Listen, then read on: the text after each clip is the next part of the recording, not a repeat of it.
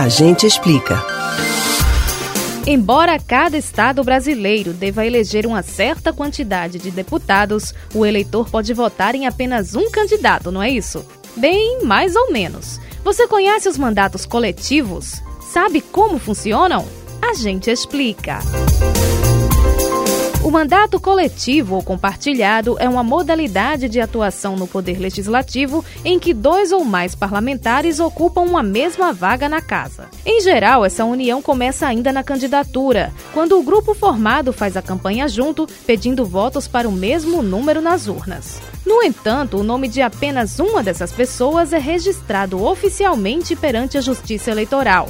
É este representante que, depois de eleito, detém as prerrogativas do cargo, como tempo de fala, direito ao voto em plenário, salários, verbas indenizatórias, emendas parlamentares, entre outras. Porém, os recursos materiais e as decisões que vão orientar o desempenho do mandato são divididos entre os integrantes, chamados de coparlamentares. Como essa modalidade não é formalizada pela legislação eleitoral, cabe ao próprio grupo elaborar estatutos internos que regulamentem o exercício do mandato, definindo como serão tratadas as matérias legislativas e o processo para decidir sobre elas. A proposta do formato é aumentar a participação efetiva da população na política, viabilizando que cidadãos que dificilmente se elegeriam de forma individual atuem por determinadas pautas nos espaços de poder.